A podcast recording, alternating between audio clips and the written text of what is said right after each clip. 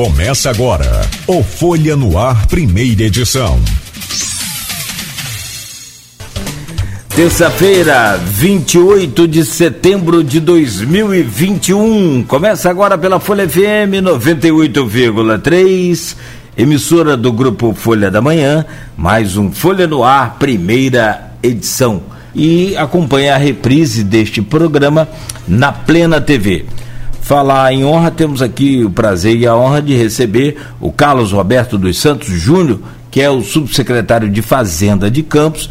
Ele vem para conversar um pouco com a gente sobre a situação do município nesse momento de refis, de cobrança de IPTU extra, essas coisas todas. Meu caro Carlos Roberto, eu posso chamá-lo de Carlos Júnior, Roberto Júnior, qual o nome que é, a, a, os seus amigos lhe chamam aí? E, primeiramente, bom dia, seja bem-vindo aí ao Folha no Ar. É Cláudio Guerreiro, bom dia, Arnaldo, a todos os ouvintes do Folha no Ar. Esteja à vontade, Carlos Júnior, acho que fica melhor, né? Arnaldo Neto. Cara, vamos começar então com, com estávamos falando de polêmica no bloco, no bloco anterior, vamos para polêmica agora também, mas na vida do contribuinte, né? Diretamente, que é a questão desse IPTU complementar, que é, essa taxa, não, não uma taxa extra, né? Foi chamado muita atenção disso para não usar isso, de taxa extra. Uma cobrança extra, tudo bem, mas não é uma taxa extra, não foi uma taxa criada. Né? Então, é, em que pé está essa questão? Teve uma decisão judicial que foi noticiada, né? Foi até o Carlos Alexandre. Nós ouvimos juristas à época da cobrança, foi o advogado, foi o Carlos Alexandre. Ouvimos juristas à época dessa, desse, dessa cobrança extra e juristas falaram assim, olha, a cobrança em si ela não tem ilegalidade. Talvez a forma que ela foi feita possa gerar algum tipo de inconstitucionalidade, algum tipo de, de alegação. É, vocês já tomaram assim, essa decisão em relação a essa hold aí? Essa decisão ela pode ser estendida a outros contribuintes? Em que pé está esse processo? Arnaldo, o que, que acontece? O, essa demanda, ela, o juiz né, decidiu em caráter liminar então, o município foi notificado e agora está com prazo para apresentar suas razões e o processo ele está apenas começando, né? Essa é a visão da procuradoria. É, nós tentaremos modificar, né? Caçar essa liminar e a procuradoria está totalmente empenhada no trabalho porque, é, como você bem pontuou, a a cobrança em si ela é legal e há uma pequena aparente divergência apenas com relação à forma. Mas é, nós, juntamente com a Procuradoria, o Corpo Fisco, nós entendemos que ah, até mesmo né, o direito, não existem direitos absolutos e nós, é, sendo o direito uma ciência social, em, algumas em alguns casos ele, ele pode ser relativizado, né? dando, lógico, a ampla defesa, o contraditório ao contribuinte, porque isso é sagrado e nós estamos aqui observando, mas nós tentaremos reverter essa decisão. Essa decisão também só dá o direito à suspensão da cobrança para o contribuinte que ajuizou a ação, né? É apenas para essa empresa, uma holding que pretendeu suspender e nesse momento teve esse êxito parcial, vamos chamar assim. Né? Mas é, é, é, muito provável que qualquer contribuinte que entre com uma ação possa ter a extensão dessa decisão. Né? Você que é da área de direito, você que é advogado, não é algo é, é fora da realidade conseguir essa extensão, né? É, do ponto de vista formal do que nós ouvimos né, de todo o noticiário. É, até eu me sirvo aqui agora do, dos esclarecimentos dados até pelo doutor Carlos Alexandre, né, na, numa das suas entrevistas, que ele diz que o refis é uma excelente oportunidade para o contribuinte regularizar a sua situação se ele tem certeza de que ele modificou lá a sua, a sua casa, ele construiu, ele ampliou e não comunicou ao fisco. É, e quem, quem ajuiza a ação perde a oportunidade do refis?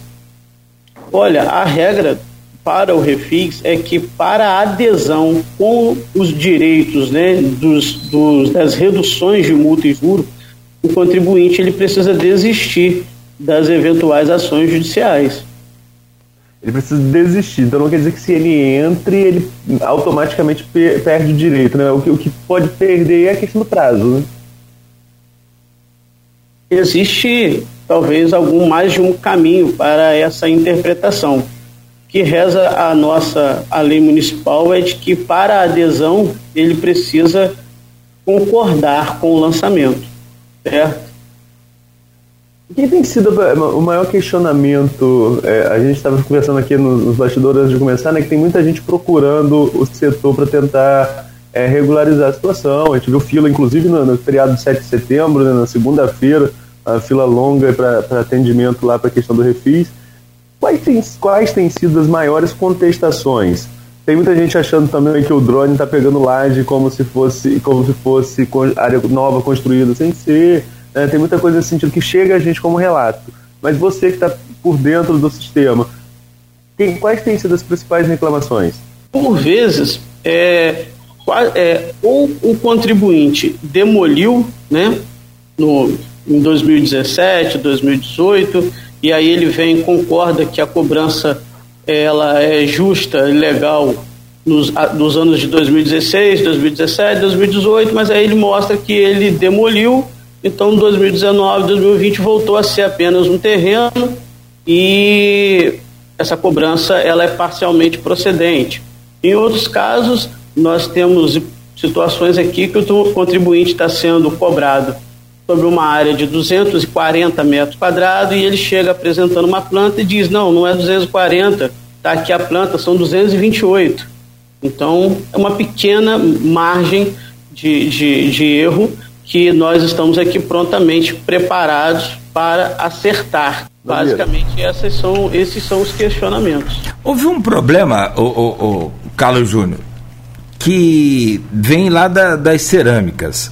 Campos tem mais de, de 100 cerâmicas, são quase 130 cerâmicas, e tem ali o, o chamado é, o telhado, né?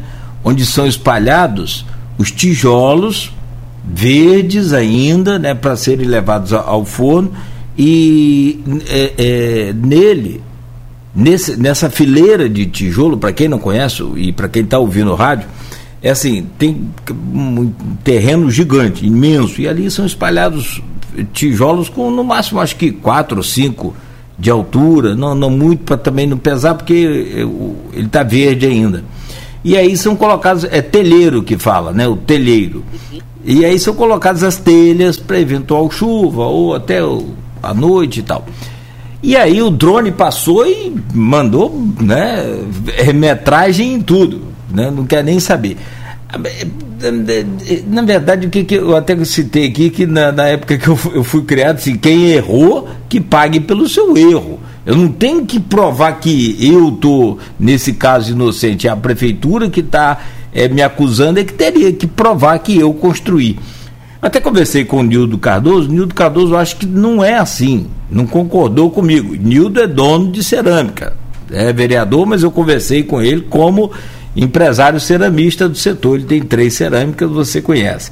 Então, é, a, minha, a minha pergunta é: a prefeitura fez a, a, a gel, o geomapeamento, né?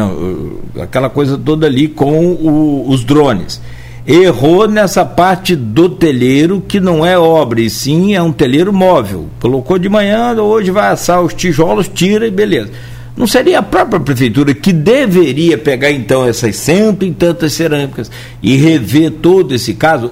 Procurar até o Paulo, que é presidente do sindicato, ao invés de causar esse transtorno todo. Eu, como dono de cerâmica, se fosse teria que pegar lá meus documentos, minha escritura, meu, levar tudo na prefeitura, disponibilizar, enfim, tem que ter um tempão para resolver isso. Sim, é, o poder público, né, pelo dever de autotutela, ele pode sim rever e deve rever quando identifica o erro. É, no caso das cerâmicas, já houve uma reunião de trabalho onde foi discutido essa questão e acordado entre as partes que o, o, o, sindicato né, representará esses contribuintes e, e será apresentado o questionamento, porque a gente percebe que em várias delas não há a cobrança apenas do telheiro de secagem. Existem outras edificações que não foram cadastradas a tempo e aí também foram identificadas. Então, quase em todos os casos existe é, algum direito ao contribuinte, mas também permanece o dever legal para o cidadão também. Aí, é, desculpa, Arnaldo, mas aí só para complementar, é importante sim, e aí eu defendo a cobrança. Porque se eu pago meu IPTU integralmente todo ano, tudo direitinho, todo mundo tem que pagar também. Então vamos e venhamos. Todo mundo quer o serviço público, né? Dá? Todo hum. mundo quer a rua pavimentada, todo mundo quer o serviço de educação, precisa da saúde, né? Exatamente. Tem uma pergunta de um ouvinte aqui é, sobre a gratuidade. Você pode explicar para a gente como é que está hoje o direito à gratuidade no IPTU? Você que é esse termo mesmo que fala? Ou isenção, né? Isenção né? De, é, de IPTU. É, a, lei, a lei trata como isenção. Né? Hum. Né? É, existiu, em tempos atrás, a isenção por renda, a isenção por doença, né? existe ainda a isenção por área edificada, imóveis com medida inferior a 40 metros quadrados, desde, desde que o contribuinte tenha apenas um imóvel, e uma isenção também por valor venal, imóvel que esteja avaliado aproximadamente ali até 40 mil reais, e o proprietário tenha esse único imóvel, ele também está isento. Mas a última lei complementar 1 de 2017, que é o Código Tributário que está vigente, é, as isenções por renda e as isenções por doença foram é, excluídas dessas hipóteses. Então, hoje a gente tem uma redução de IPTU bem mais significativa, é, a redução da possibilidade, né, melhor dizendo, bem mais reduzida a essas últimas hipóteses que eu te falei, de metro quadrado e de valor venal.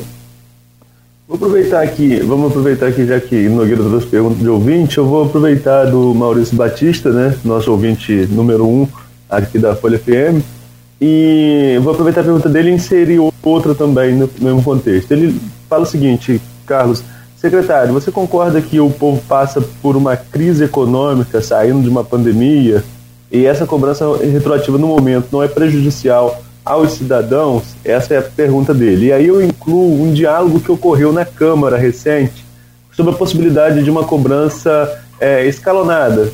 Pagar 2016 agora com 2020, 17 com 21 e assim sucessivamente. 16 com 21, desculpa, 17 com 22 e assim sucessivamente. É, em que pé ficou essa negociação? Vamos falar primeiro da questão da medida. É, o Código Tributário Municipal ele prevê a necessidade de que o contribuinte que edificou ou que ampliou a sua residência comunique esse fato ao fisco.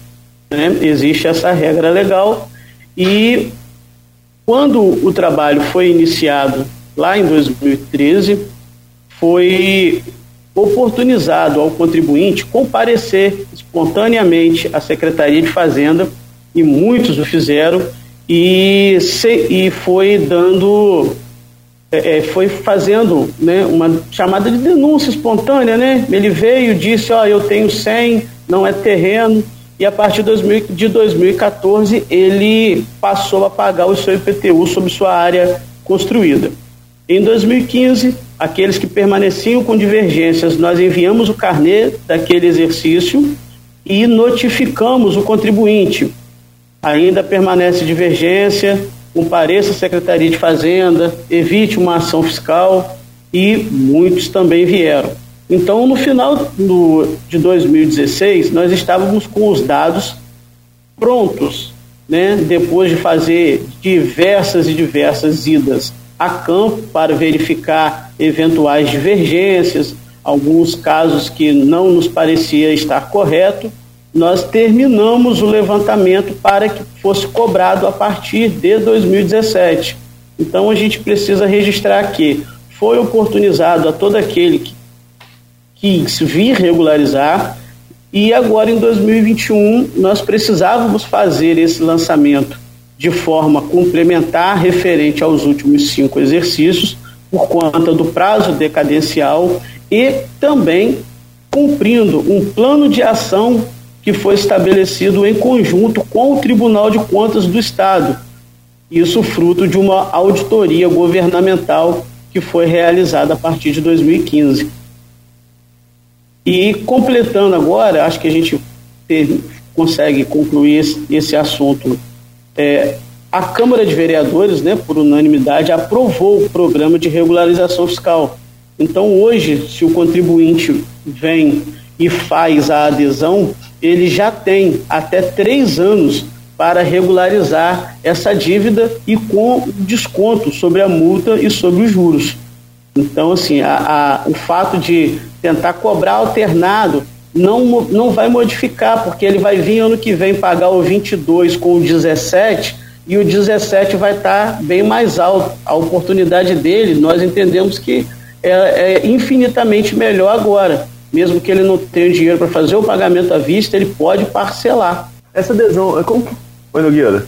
Não, pode, pode. Segue aí, eu, eu volto essa depois. Essa questão da adesão ao refis, né? Como tem sido a procura que vocês tiver, já, já tiveram até agora? Tem uma parcial de quantos por cento do, do, desses contribuintes já procuraram a Secretaria de Fazenda para tentar regularizar a situação?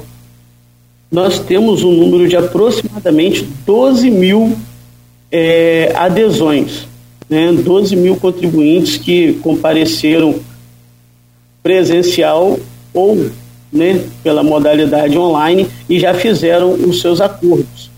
Né? Então é uma demanda muito é, é satisfatória né, do ponto de vista do número e do momento em que a gente vive, porque nós tentamos inovar e acho que nesse caso conseguimos, nós criamos algumas facilidades extras e a gente pode ponderar aqui que uma delas é a data de vencimento da primeira parcela ou da parcela única.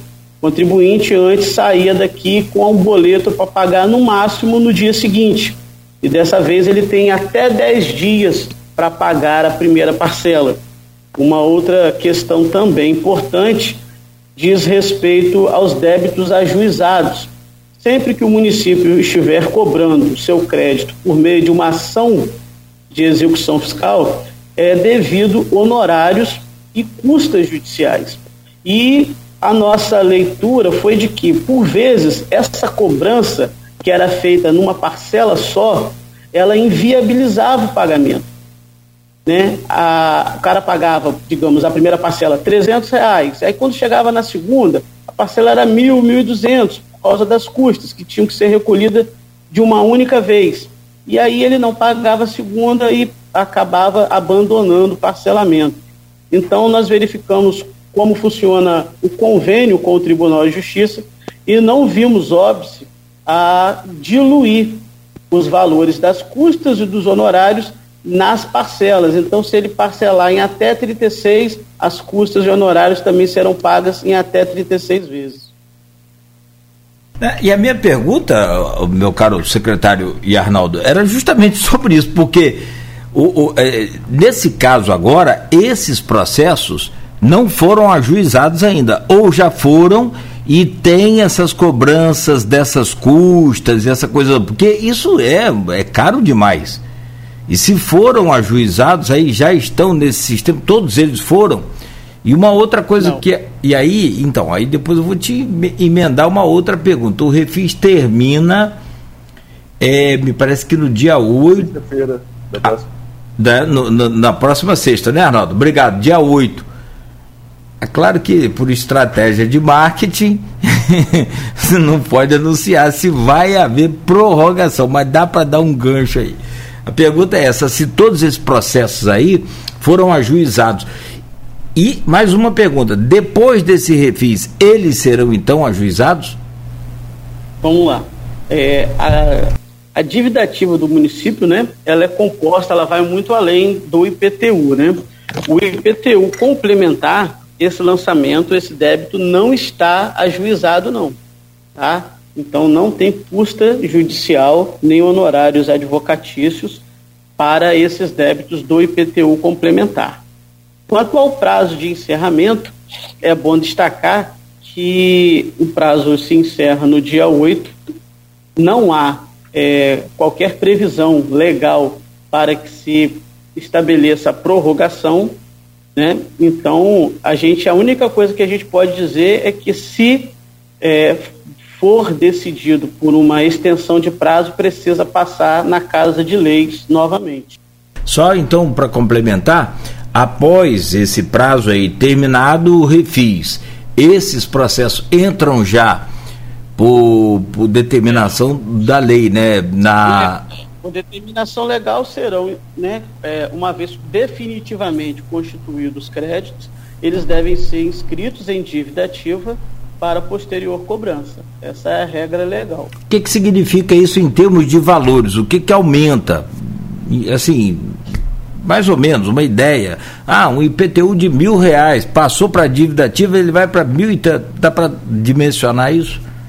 Não, porque a, as Cada custas judiciais, é um os honorários advocatícios geralmente é em torno de 10% do valor da causa né? E as custas elas são determinadas lá por, por normativas do Tribunal de Justiça.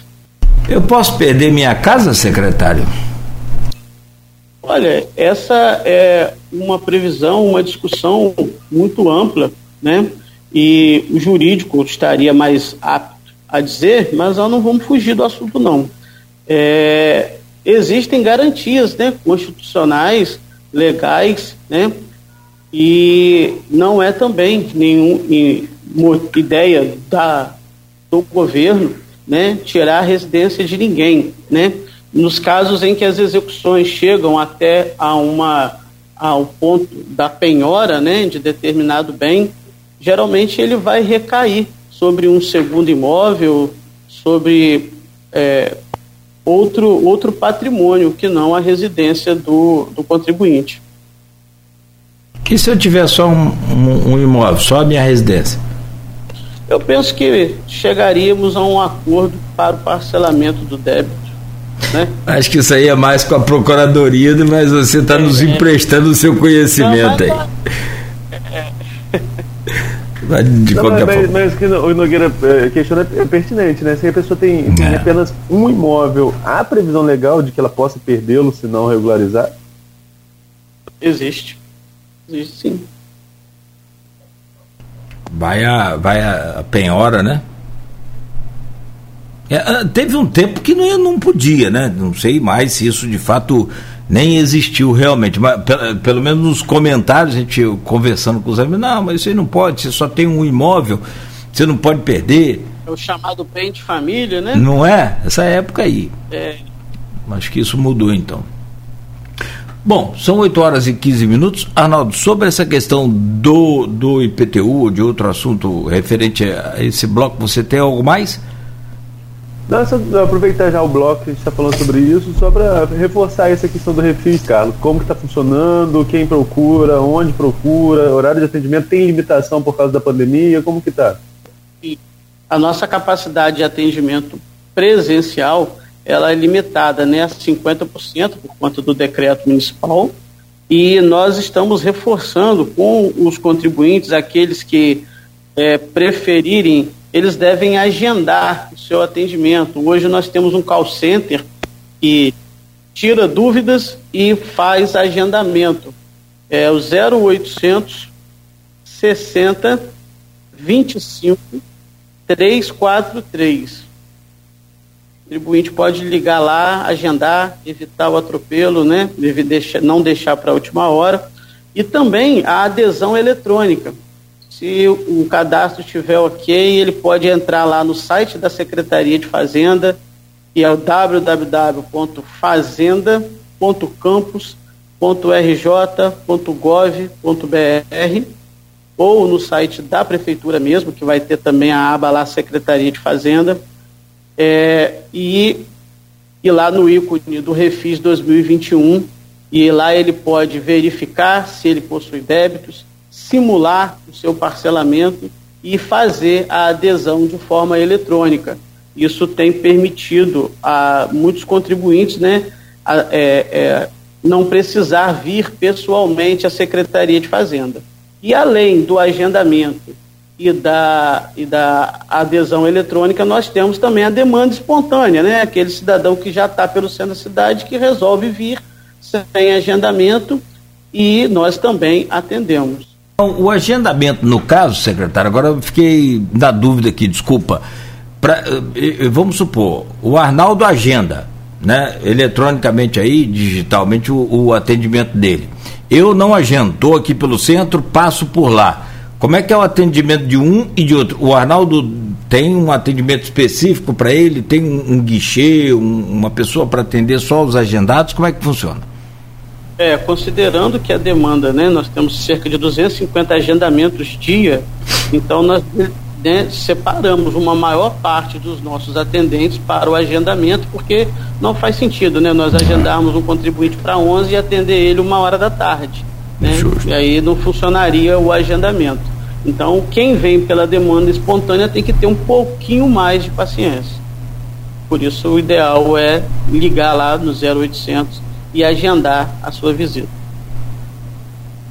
Perfeitamente. Bom, são 8 e 19 então. Vamos a um, a um breve intervalo, secretário. É rápido, o senhor continue aí conosco, por favor. E em instantes a gente retorna, vamos falar sobre esse. É, sobre a arrecadação do município, sobre essa incidência aí do, do, novo Código Tributário, a importância de se aprovar ou não isso, em termos técnicos, evidentemente, né? O que você pode adiantar para a gente perante a atual crise, se bem que hoje o município já melhorou um pouco na sua arrecadação, tem a questão de, de evasão de PVA também, muito para o Espírito Santo, o impacto disso, acho muito bacana a gente falar sobre isso. Enfim, é, temos a presença do Carlos Roberto dos Santos Júnior, subsecretário de Fazenda do município de Campos e conosco na bancada o Arnaldo Neto, que eu chamo agora para abrir esse bloco. Arnaldo. Nogueira, vamos falar um pouquinho sobre a questão do Código Tributário. É, vocês estão conversando aí sobre outros assuntos, assuntos importantes também, mas é, é bom sempre começar os blocos com as polêmicas, né? Começamos falando do IPTU retroativo, agora do Código Tributário. Carlos, como que está a situação do novo Código Tributário? Né? O prefeito chegou a falar lá atrás que para conseguir um TAG, um termo de ajustamento de gestão com o Tribunal de Contas do Estado, é, seria importante a aprovação do, desse pacote de medidas, entre essas medidas alterações do Código Tributário, que foram vendidas inicialmente como uma alteração de TBI. Né? Então, todo mundo pensava que era somente TBI, depois que se viu que eram outras alterações. Agora, com a sinalização positiva do TCE, embora ainda não tenha o tag firmado, mas a sinalização positiva da relatora, até mesmo do, do, do conselheiro que pediu voto, pediu vista sobre o processo, é, o Vladimir falou que vai tirar o Código Tributário de pauta para uma nova discussão. Você que está na Fazenda, o que, que é importante, que precisa ser revisto, não tem jeito, tem que ser revisto dentro do Código Tributário? Esse projeto vai voltar de que forma, no seu ponto de vista? É, geralmente, o código ele precisa ser aprovado quando a gente fala de majoração de qualquer tributo, ele precisa ser aprovado no ano anterior, né? E geralmente 90 dias, porque precisa, né, pelo princípio da não surpresa, é, o contribuinte não pode ser surpreendido com essa cobrança de uma hora para outra.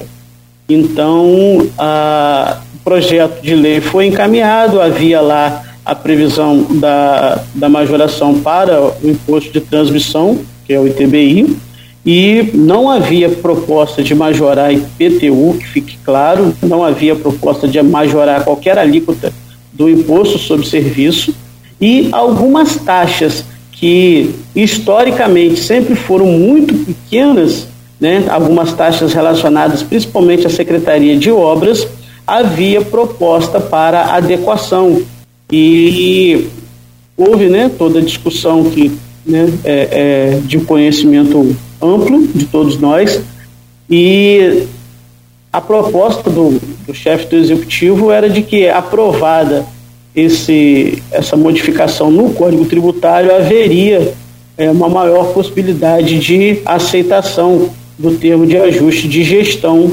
lá junto ao tribunal né, por conta de toda essa questão de poder ou não pagar pessoal com royalties, né, toda essa, essa questão.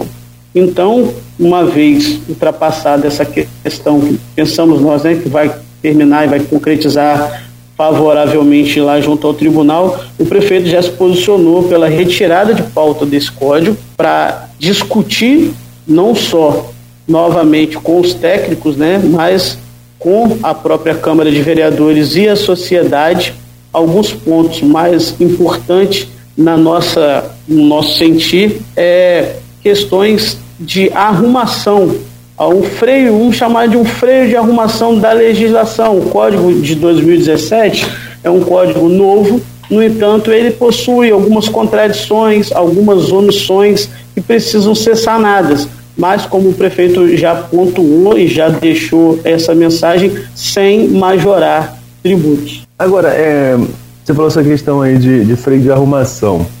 O presidente da Câmara, Fábio Ribeiro, aqui no programa, ele admitiu que houve um atropelo em colocar o projeto na Câmara antes de uma ampla discussão com a sociedade.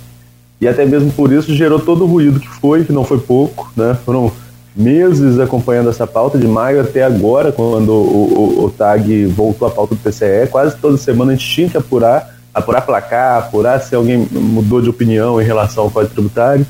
E o Fábio falou que projetos como esse não poderiam mais chegar à Câmara uma hora da tarde, ser votado às 5 horas, com falta de discussão, faltou conversar inclusive com a própria base, que não tinha nem é, argumento para falar sobre o projeto.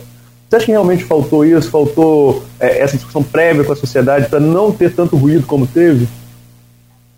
Olha, a, quanto à eventual discussão, o, a, a, participação da Fazenda nessa, nessa conjuntura aí, ela foi de opinar, né, naquilo que entendíamos necessário que fosse arrumado e toda a, a tramitação se deu Procuradoria, Câmara de Vereadores. Então eu não tenho ciência de prazo, se foi em cima da hora, se não foi. É, nós tivemos a oportunidade de estar com os vereadores, explicar, discutir muitos dos temas que eram mais sensíveis, né?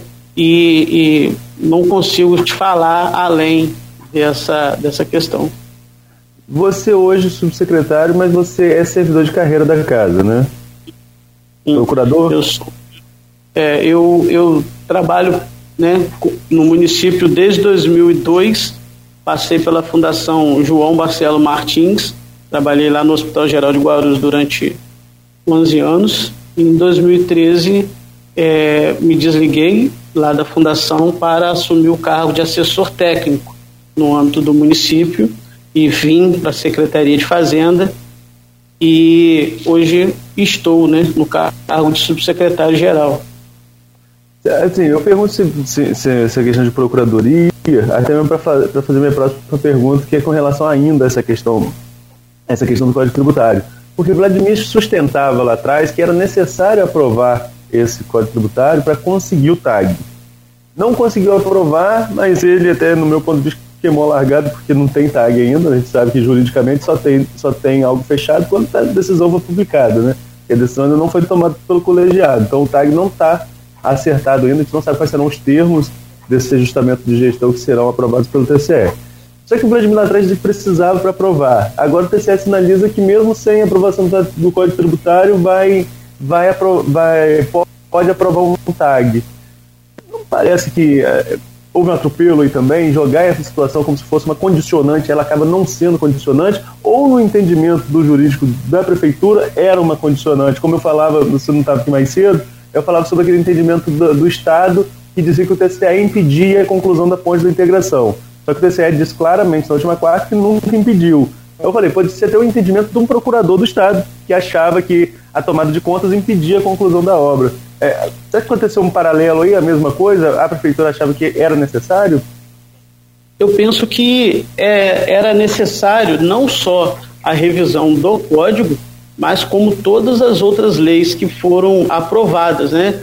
Nós estamos falando desse ponto mais sensível que foi o código que foi nós tivemos dificuldades, mas 12 outras 13 leis foram aprovadas, né, que permitiam enxugar, diminuir, né, a questão da, da, da folha e outras arrumações importantes. E da mesma forma, o código ele era sim importante para o sucesso do TAG, porque o município precisava é, demonstrar não só né, o discurso, mas efetivamente quais eram as mudanças, as propostas para adequar suas contas, né? Precisamos, precisamos sempre estar atentos à questão da lei de responsabilidade fiscal, porque existem limites, existem também exigências constitucionais de gastos em educação, em saúde e precisamos arrecadar, né? Então, é, nessa discussão, nós vimos aí já há seis meses né, nessa, nessa discussão e o bom, né, o bom disso tudo é que as nossas, as nossas receitas elas estão sim é, é, subindo, vamos falar assim, e isso é importante porque o município não pode só gerar receita para pagar folha de, de pessoal, né? Nós precisamos investir, nós precisamos retomar o investimento para que a cidade volte a crescer, que o emprego volte a ser gerado e a cidade volte a ter um equilíbrio como um todo, né?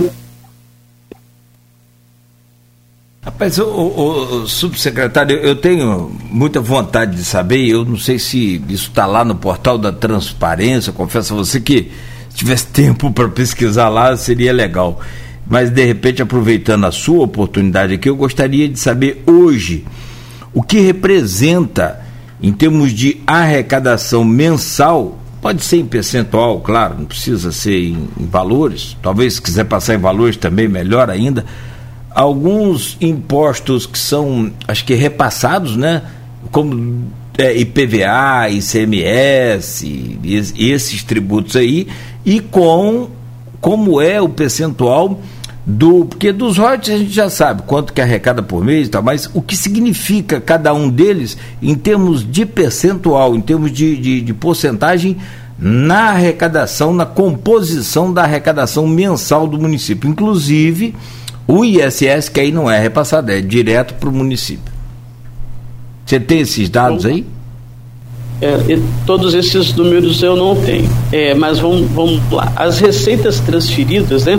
A gente fala de forma bem mais é, é detalhada do ICMS, do ICMS barra IPI, né? O ITR, que é o Imposto Territorial Rural, e sobre o IPVA, que é o nosso grande gargalo, né? Segundo regra constitucional, 50% do que é arrecadado do IPVA daqueles, daqueles veículos que são cadastrados no município de Campos, ele é do município, né? é repassado para o município. E aí a gente tem né, uma grande dificuldade, porque a gente está vizinho ao estado do Espírito Santo, que oferece uma alíquota menor. Né? E muitas das vezes a gente acaba né, se deparando, já houve né, lá atrás algumas ações da fiscalização em conjunto do pessoal da Secretaria de Fazenda do Estado com o município, fiscalizando né, essa, essa arrecadação, que é, podemos chamar conjunta, porque o Código Tributário ele, ele estabelece regras para o seu domicílio tributário. Então, o local regular das suas atividades é o local onde você deve ter registrado né, esse seu bem. Então a gente percebe que há margem para um, um amplo trabalho de conscientização e posteriormente de fiscalização para aumentar a nossa arrecadação com o IPVA. O ITR também 50% fica para o município de Campos. Estamos trabalhando numa adequação para que a gente possa ficar com 100% dessa receita. Para isso, é necessário que o município se adeque e passe a fazer a cobrança. Então, quando a gestão passa a ser do município, ele pode ficar com 100% dessa receita. E o ICMS, que é um, que é um tributo que vai apresentar, o um imposto que vai apresentar o maior número né, dentro da nossa arrecadação, 25% do que é arrecadado no Estado é rateado entre os 92 municípios. E aí todo mundo faz o seu dever de casa para que não perca, né? Porque qualquer 0, naquilo que é arrecadado e é repassado faz uma diferença muito grande. Percentual, então, sobre a arrecadação não dá para estipular, não, não, É, Não a gente como. fica com essa dívida. pra- Não, sem problema. Não, de forma nenhuma, até porque o programa aqui é ao vivo e não é combinado, né? Isso não tem problema. É. Tem problema algum, Arnaldo. Você está falando da questão de impostos aí, e na sexta-feira foi criado em Campos o Parlamento Interregional, né, um parlamento envolvendo as câmaras é, é, municipais de- do Norte e Noroeste Fluminense. É com boa adesão, inclusive, só registrando é, é, o evento de sexta-feira. Mas, enfim, uma das pautas levantadas pelo Fábio Ribeiro, presidente da Câmara, foi justamente essa questão do imposto, né, que o ICMS que é cobrado aqui com o ICMS que é cobrado, imposto estadual, o ICMS cobrado aqui e o ICMS cobrado no Espírito Santo, que a gente faz fronteira, né, limite aqui de, de estado. É, e na visão, na visão da Câmara isso acaba até atraindo mais empresas para lá, porque é, o imposto é menor. E há uma proposta aí de, de chegar ao governo do estado para tentar adequar isso, esse ICMS daqui ficar um pouco mais parecido com o de o do Espírito Santo. Isso é bom por um lado porque pode trazer, atrair mais empresas, mas isso acaba afetando também a receita do município de alguma forma. Dá para adequar sem o município perder muito? Compensa de uma outra forma com mais dinheiro circulando? Qual a sua visão em relação a esse, a, a- esse tipo de proposta? Esse é um estudo macro, né, que precisa ser feito, porque naturalmente a- as cidades que fazem divisa com o Estado do Espírito Santo, elas têm sim um prejuízo que é, é- é simples, é fácil de identificar, né, porque quando você tem a opção de se instalar onde o ICMS é menor, você vai optar, né, verificando a questão de outros custos, né? não é só o ICMS que é analisado na hora dessa, dessa decisão, mas o Estado ele trabalha de uma, como um todo. Né? Eu desconheço a possibilidade de uma alíquota de ICMS menor para os municípios que são limítrofes com outros estados. Pode ser que exista alguma possibilidade de um novo regramento, né? Imagino que essa Câmara que foi inaugurada e foi iniciado os trabalhos possa chegar a algum apontamento para uma futura discussão com o governo do estado, objetivando esse ser contemplada, né, com essa redução para tentar trazer indústrias para o interior, o norte e o noroeste fluminense. Tem uma outra questão também de arrecadação que é muito pouco divulgada e aí eu não sei se parte é culpa dos governos, tanto estadual, municipal, que é a questão da Declan. É, que, na verdade, não, que a gente tem uma, uma preocupação. Também você vai trabalhar, vai pesquisar aí por ano, o sujeito trabalha quase que a metade do ano só para pagar imposto para o governo.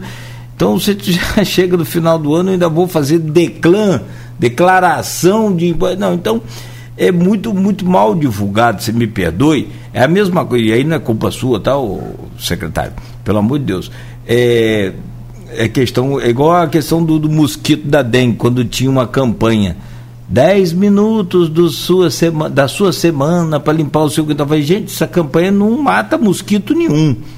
Tem que mostrar as filas nos hospitais por conta da dengue, as pessoas que morrem e sofrem por conta da dengue, chikungunya, senão não adianta, você pode ficar. De... Algumas campanhas que eu penso, né? Posso estar errada, claro, evidente, e mudo também minha opinião. Mas essa Declan, por exemplo, que não vai alterar em nada a minha vida de empresário, suponhamos. É, mas, no entanto, faz uma grande diferença no caixa da, da prefeitura no final do mês. Você no final do ano, você concorda que isso deveria ser mais bem trabalhado? Vamos lá, Cláudio. A Declan, a declaração anual, né, apresentada ao Estado. A, nós temos a seguinte formatação. Da mesma forma que o imposto de renda, né, no caso no meu caso, por exemplo, eu sou servidor, meu imposto de renda é retido da fonte todos os meses e no ano que vem eu tenho que fazer a minha declaração anual de imposto de renda. Então, a, a Declan é uma certa analogia a gente pode utilizar. ela não tem custo a mais, né? não adiciona custo ao contribuinte, mas é através da Declan de cada contribuinte de CMS que o Estado vai apurar o quanto cada município participou na arrecadação de CMS para fazer o rateio. Então, o município de Campos tem sim um departamento de assessoria de receitas transferidas e que faz um trabalho, né? Iniciou esse ano, né? Nós não, não tivemos notícia nos últimos quatro anos, mas nós fazíamos, fizemos em 13, 14, 15, 16 e retomamos o trabalho agora de captação dos dados é, e acompanhamento dos números, né? É, só, por exemplo, a Petrobras, que é uma, uma empresa que é importantíssima no nosso cômputo, né, do nosso cálculo de participação, nós fizemos a análise de aproximadamente 92 mil notas fiscais emitidas por eles, né, identificamos é, algumas impropriedades, solicitamos revisão, eles fizeram revisão, assim como outras empresas que atuam no ramo de transporte interestadual, intermunicipal, é, empresas de energia, grandes empresas, grandes contribuintes que fazem muita diferença no nosso cálculo. Então a Declan ela é importante, existe uma obrigatoriedade do contribuinte enviar a Declan a, a, o SPID, né? A, mens, é, mensalmente para o Estado e ele também encaminha uma cópia, uma cópia para o, nosso, para o sistema municipal. Então a Declan ela é importantíssima. Nós fazemos um trabalho de acompanhamento para que o município não seja surpreendido né, com uma, re, uma queda do índice de participação. Neto? Vamos lá, no direito. Ah? Vai... Não, eu te vamos falei aí, vamos direto até as nove. Eu acabei, peço desculpas, eu preparei aqui para a gente ir até as nove. Te mandei até a mensagem aqui, mas. Não, vamos lá. Mas não avisei. Vamos nós aqui. Vamos nós aqui. Você não está oscilando um pouco também, tem hora que eu perco um pouco a conexão aqui com vocês. Mas enfim, é, nós falamos sobre essa questão do Código Tributário e eu fiz uma pergunta lá, Carlos, vou voltar a ela. É, tem condições de não voltar à Câmara um projeto de alteração do Código Tributário ou tem que voltar, ainda que seja com alguns pontos diferentes do, do, do, dos que foram levados agora? nós entendemos que precisa voltar. Precisa voltar, ainda que né, uma decisão do governo já de não manter a proposta de alteração de majoração de qualquer tributo, né? Como ele já, já se posicionou, mas existem necessidade de algumas arrumações, sanar algumas omissões, contradições existentes no documento. Hoje existe. Ah. Agora, além da questão do Código Tributário. Pois não, Arnaldo. Por favor. Pode seguir, pode seguir. Não, não, não porque eu assunto, pode, pode você, por favor. Porque, na verdade, o, o existe, também, existe também um trabalho, o, Arnaldo, e aí vem-se a questão de. Inclusive, o secretário falou agora aí, né, o subsecretário. É, no, no Espírito Santo a gente usa muito aqui a fronteira, porque lá o, o, o, o IPVA é 1% para carro zero e 2% para carros né, já emplacados, já usados. Quer dizer, você compra um carro de 100 mil, se você for comprar um carro de 100 mil no estado do Rio, tem que pagar 4 mil imediatamente. Se você compra no Espírito Santo, você paga mil. Então, quer dizer, é automaticamente atrativo. Por que, que a gente não usa? É claro que aí eu estou dando um exemplo. IPVA é lá com o Estado. Não temos gerência nenhuma sobre a, a taxa, a tarifa do, do, do IPVA. Mas assim, na, nesse. E aí vem a questão do código tributário que Arnaldo levantou. Por que, que a gente não usa esse tipo de atrativo para que né, a gente tenha aqui outros investimentos? Por exemplo, né, no comércio, na, na área central que hoje né? Isso, secretário, talvez você possa imaginar assim, ah, Mas o Cláudio deveria estar perguntando isso para o prefeito, que é político, para um vereador, para um deputado. Não, mas eu digo tecnicamente a viabilidade dessas questões.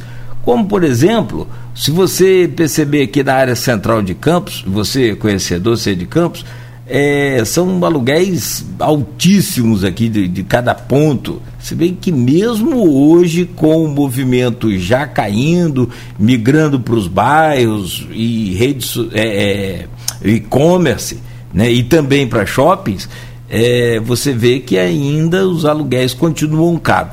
Aí tinha um empresário que, coitado, faleceu até recentemente, o seu Cláudio, lá da, da Fênix Informática, ele falava. Ah, a prefeitura poderia dar um desconto a gente no IPTU para que a gente que mantém aqui os pontos, os comércios aqui do centro funcionando. Eu falei, vai, vai dar desconto daquilo pouco que arrecada. Enfim, essas reivindicações que chegam são viáveis, tecnicamente falando, isso perante até a própria lei de responsabilidade fiscal?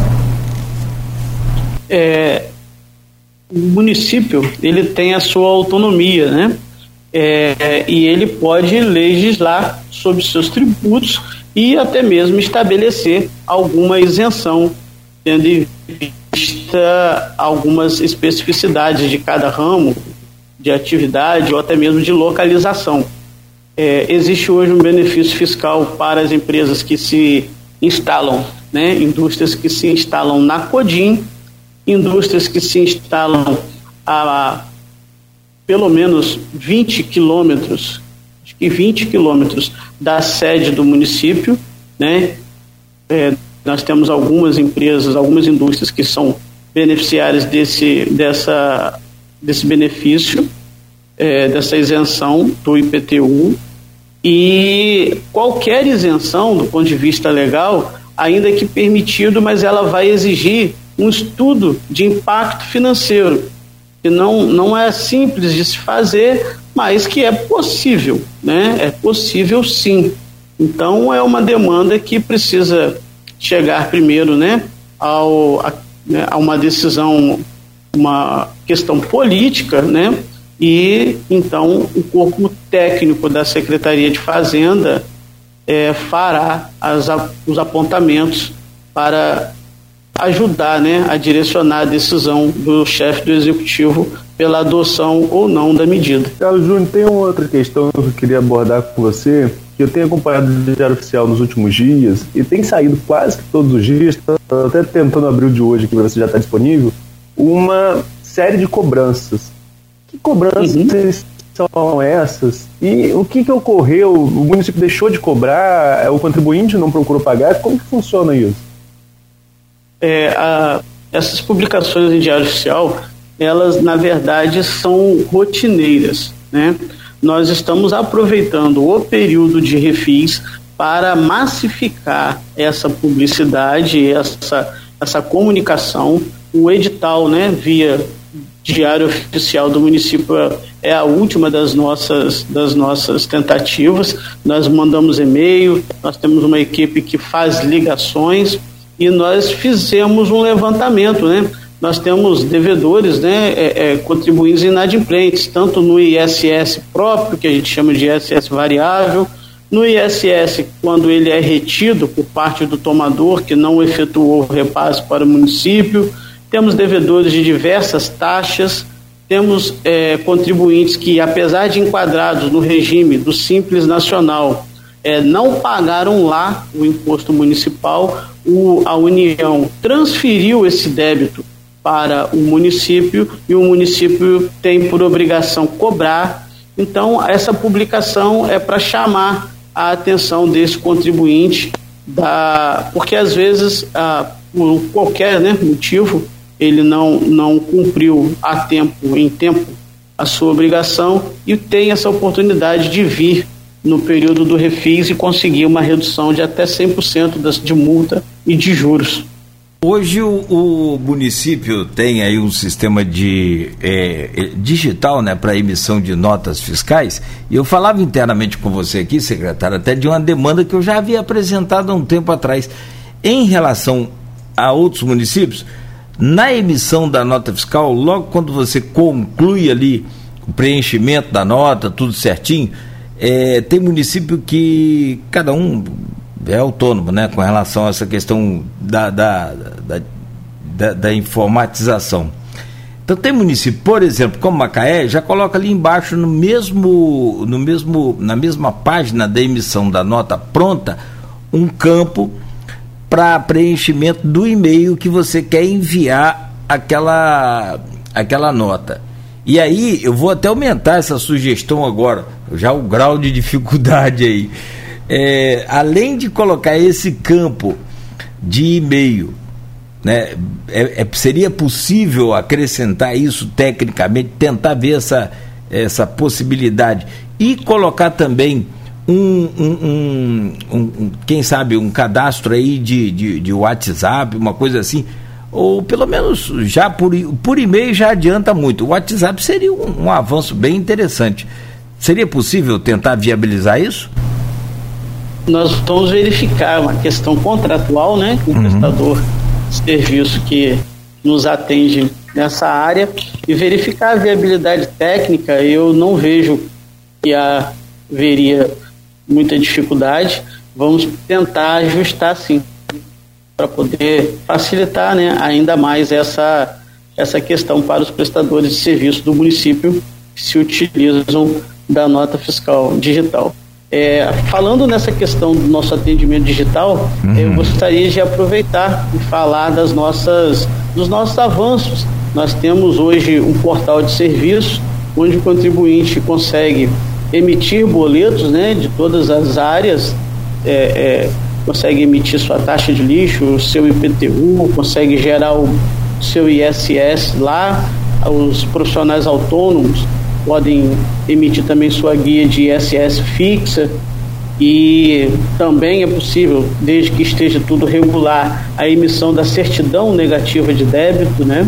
Então a nossa o nosso site, o site da Secretaria de Fazenda hoje oferece uma infinidade de serviços que facilita a vida do contribuinte, dos escritórios de contabilidade, permitindo que seja feito de casa, do próprio escritório, sem a necessidade de, de vir presencialmente à Secretaria de Fazenda, né?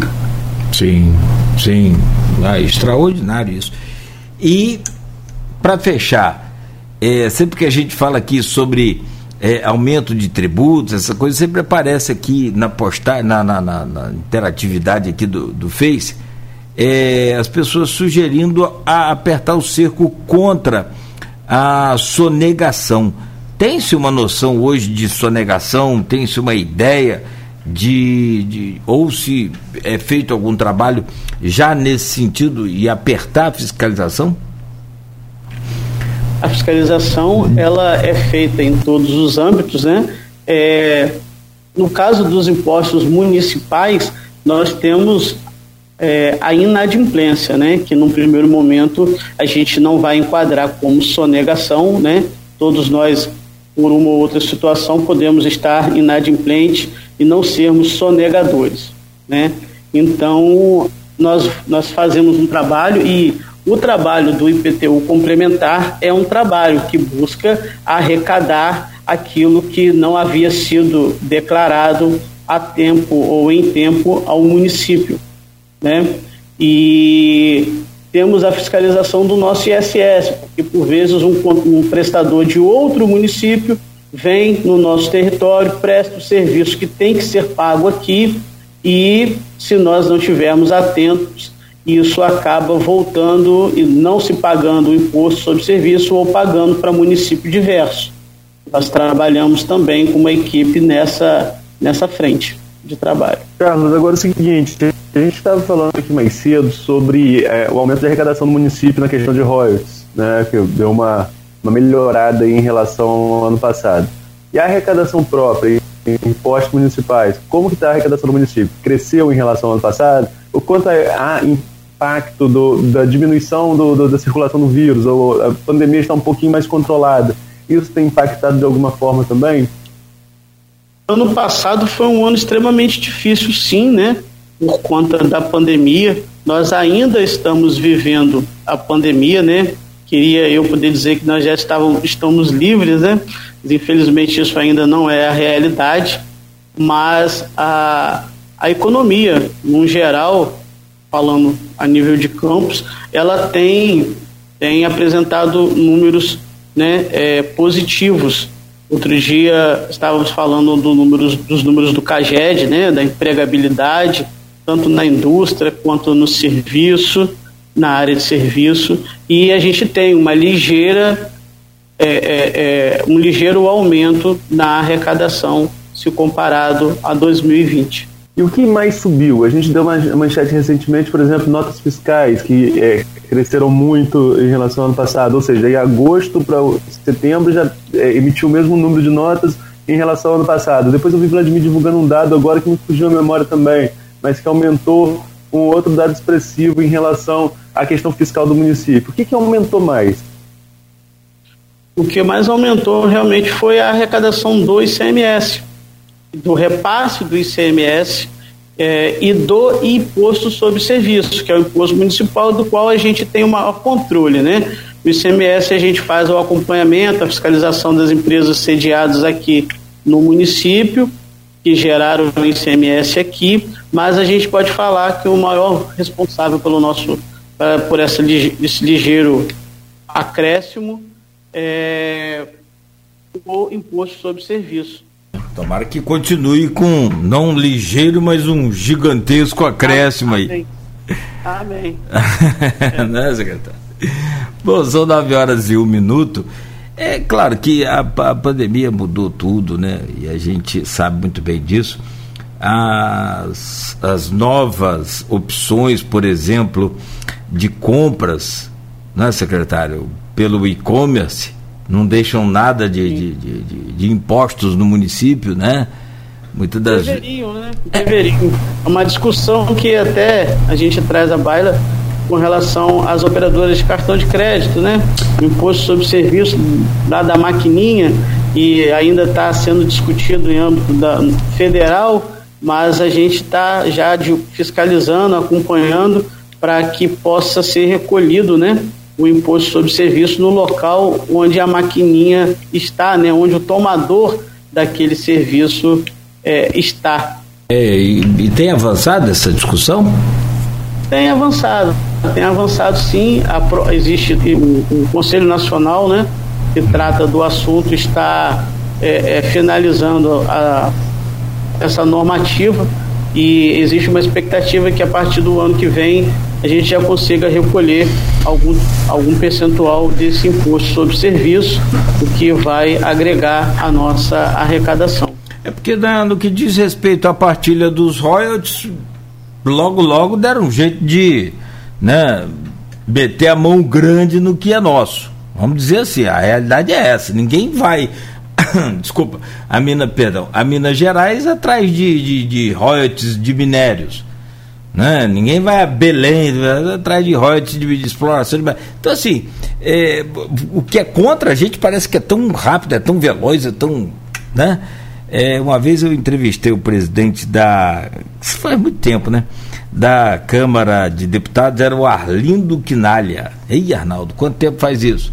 Foi 2008, por aí, 2000. Lula era presidente ainda, foi um congresso em Brasília e eu perguntei, naquela época não era nem denominado partilha de royalties ainda. Eu falei, tem algum projeto aí para divisão dos royalties lá do nosso estado, do município de Campos? Eu falei, rapaz, tem mais de 150 projetos aqui para tomar esses royalties aí de vocês lá. Falou essas palavras assim, claro, evidente, né? Mas ele falou, enfim, é, é, contra a gente parece que a coisa é para agora, né? E a favor é conta gota. E, e tem um outro o caso também que a gente acompanhava agora recentemente é, sobre essa questão do, do, dos aplicativos. As empresas de aplicativos, como aplicativo de, de, de pedidos de fast food, iFood, vamos falar logo o nome era em, a sede é em São Paulo. Então, tudo que você pede de, de, de, de aplicativo por aqui é, recolhido por lá. É isso que funciona? É assim que funciona? É, como as operadoras de cartão de crédito, né? A maioria delas estabelecidas lá em algumas cidades do interior de São Paulo, uma alíquota irrisória Só que quando tudo é arrecadado, né, de 5.500 municípios é arrecadado em duas, três cidades, a cidade tem uma arrecadação imensa. Né? Aí quando você pega, na verdade, o que arrecadava em duas, três e divide para 5.500, é, talvez não resolva o problema de cidade nenhuma, mas é, de, é, é, é, para o município onde está estabelecido o, o, o, o, prestador, né, o cara que vai, vai fazer a entrega, né, esse iFood, como você mencionou, é apenas o intermediário da coisa, né? Então, existe também uma briga nesse sentido aí. E corrigir só aquele termozinho ali do ligeiro acréscimo, na verdade é um tímido acréscimo, né? Ficaria melhor a colocação. Uma é, pena. Mas a gente está trabalhando para que ele fique robusto. Quase que eu e o Arnaldo, e claro, quem está em casa nos ouvindo, acompanhando, gostaríamos de ouvir gigante ao invés gigante, de. Gigante. Perfeito. Bom, Arnaldo, tranquilo? Tá tudo ok? Pode... Tudo certo. Tá, eu quero agradecer, secretário. Não, às vezes fica uma dúvida lá, fica um complemento, uma pergunta e a gente está no corre-corre aqui, então é importante chamar sempre aí o companheiro da bancada para que apresente, caso haja essa dúvida, mas secretário, e é claro, evidentemente que a secretaria aí demanda assuntos aqui para vários programas. Mas, sobretudo, eu agradeço muito aí o seu carinho, a sua paciência né, é, com a gente é, você tem uma situação pessoal aí, então até mesmo para poder estar conosco aqui, foi pro meio que sacrifício hoje, mas de antemão agradecemos a sua atenção. Espero que a gente tenha contribuído também de alguma forma para levar essa informação que a secretaria oferece aí nessas, nesse momento de refis e de, de confusão aí de, de informação sobre o novo Código Tributário, onde há evidentemente confusão, né, de informação e né, em breve possamos estar juntos aqui com esse termo gigante na arrecadação é, melhorada do município aí. Um grande abraço, um bom dia para o senhor, muito obrigado, saúde para a família toda. Muito obrigado, um grande abraço. Tá certo então. Meu caro Arnaldo, a você. Opa, valeu Nogueira.